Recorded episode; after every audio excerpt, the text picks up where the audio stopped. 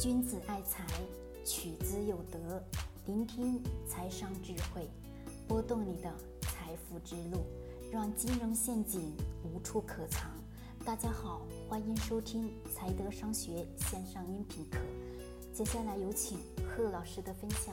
我们今天呢来聊聊学区房。为什么要聊学区房呢？因为在最近的很多的地方，我们能看到的新闻啊，在最近的南京，这样顶级车库学区房。将近是多少呢？十七万一平。大家去想想，我们国人对于所谓的学区房的炒作是达到了一种什么样的境界？想想十七万一平的房子，而且刚好是在南京的这个地段当中，其售价就高达一百六十八万。可想一下，这个单价是已经达到了多高？并且我们有些家长在购买这个房子的同时，还认为什么？认为这个房子很值，很值得，而且。在看这个房产的实地面积的时候，你发现它只不过是一间破草棚。那么破草棚的这一瞬间，竟然还是有人不断的在这个过程当中进行大量的拍卖，从最初的一百六十八万，到了最后的竞价二百三十一万。想想我们国人对于所谓的这个学区房是不是非常疯狂？对不对？那我我问大家，你对于你的学区房重要吗？你对于你孩子上学的学区房重要吗？我记得在以前的音频当中也跟大家去讲过教育，是吧？以及讲过教育的本质是什么？其实我们很多人总是在不断的追求着，我们大部分的中产家庭也是在不断的追求着，希望什么？希望自己的孩子上更好的学校，用更好的东西，用更好的产品等等的一系列。那么追根到底的原因是什么？是我们。大部分的中产家庭，他是怎么富起来的？他基本上都是从最早期的学习知识，希望呢上最最好的学校，以及在这个最好的学校之内学习了大量的知识之后，让自己呢慢慢慢慢经过自己的大量的知识累积之后，蜕变到了现在的中产家庭的收入。他也希望自己的孩子能按照他给孩子所划分的道路去走。其实呢，这是一个非常错误的观点，是决定孩子一生。富不富有的问题，并不是说让孩子去上多好的学校，也不是说给孩子报多少的学习班，不是，而是思维上的改变。因为我们通常在讲人与人的最大的差别是什么？思维的改变。思维的改变是我们自己每个普通的中产家庭能否是真正意义上的像什么？像咱们的富人的思考去。思考事情，思考事物，这才是最重要的。财富的传承，并不是说让孩子上多好的学校，用拥有多少的教育资源，这个都不是。其实教育资源再差的前提下，孩子至少能认识字，对还是不对？那么更重要的是什么？是孩子的思维逻辑，他的认知能力是否有不断的在提升，这个才是最重要的。思维的逻辑改变以及认知的改变，那么这才是导致了孩子在以后的。日常生活当中，以及他以后的工作当中，能否是说发生一种创富的情况？那么，我们中国大部分人总是在不断的追求学区房。学区房这么火的根本原因是什么？是认为这里是一线城市，或者说这是某某核心地段的城市，它的资源教育无法被复制，对吧？属于什么稀缺性的资源？我们呢，真的是稀缺性的资源。好，我这里反问大家，我们去看那些。外国的企业，它真正向上有那什么，外国的很多的一些国外的人，以及国外的一些国家，我们能明显的发现的，他们真正的会去争夺所谓的什么学区房吗？在其他的国家有学区房吗？我们知道，在我们的新加坡有，对吧？新加坡是什么人多？我问大家，是不是咱们的华人多？就是我们大部分的华人在那个地方待的。时间比较多，而且大部分的华人从我们国内过去新加坡，所谓的认为什么那个地段的教育资源，那个地段的等等的一系列那个国家的政策会对我们很多人是什么有利好？其实本质上这些都不是最重要的，重要的是我们得明白孩子的教育真正重要的是在于思维，而不是说学了多高的学历。这个是一定的重要的。那我们现在的国人对于学区房的这种认知啊，已经处于什么呢？处于到了一种病入膏肓的阶段。为什么讲它是病入膏肓的阶段？因为我们发现，在前面刚刚是跟跟大家去讲的，对一个茅草房，它的平均单价就要达到十七万，你想是多么的疯狂的境界？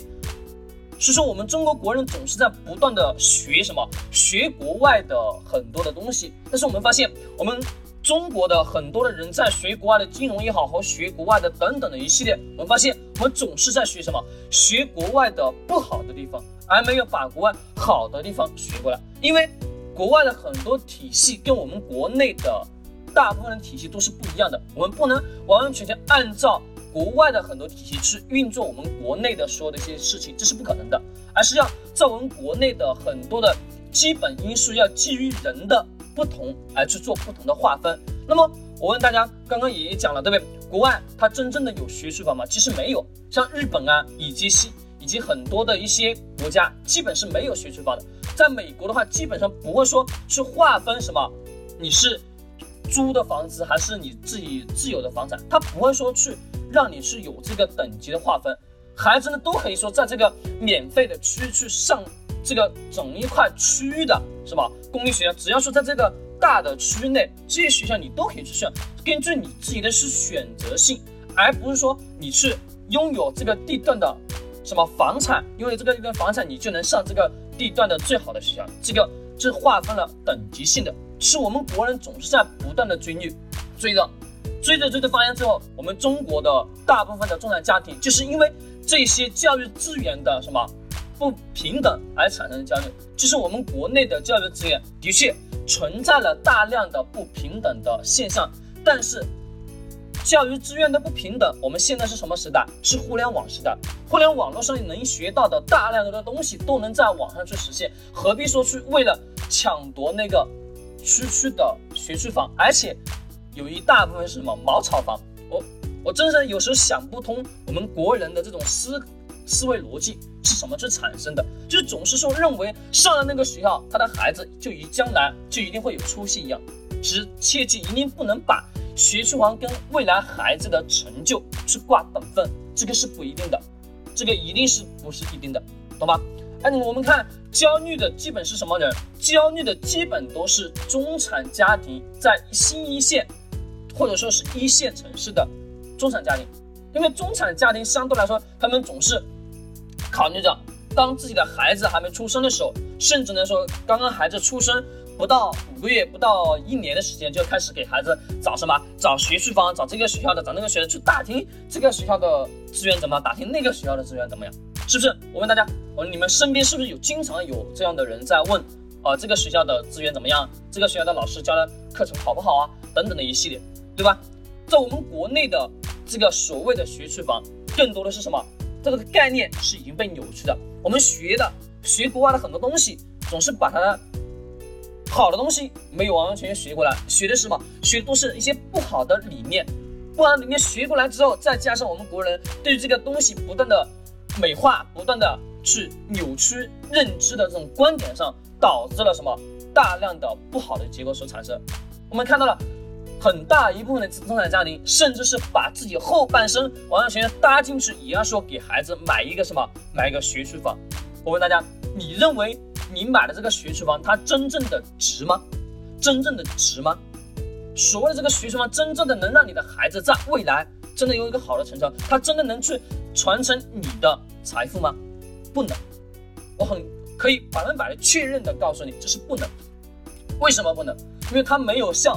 富人一样去思考，我们去看一下富人的思考逻辑是真正的说能让孩子去为了说上某个什么特别好的学校而去购买学区房吗？我们发现并没有，对吧？特别越是有钱的，他根本不在乎什么，不在乎让孩子上哪个学校。为什么呢？因为重要的一点是，他们会去教孩子更多的是思维逻辑上的改变，去教孩子怎么样去思考事物，怎么样去认识事物的本质。那么这才是走上正道的原因，这才是让孩子去传承致富、传承财富的原因。你有在大量的购买学区房吗？你购买的学区房真的是值得吗？好，这是给你的思考。我们今天呢就聊到这里，俊财财取之有德，我们明天。再见。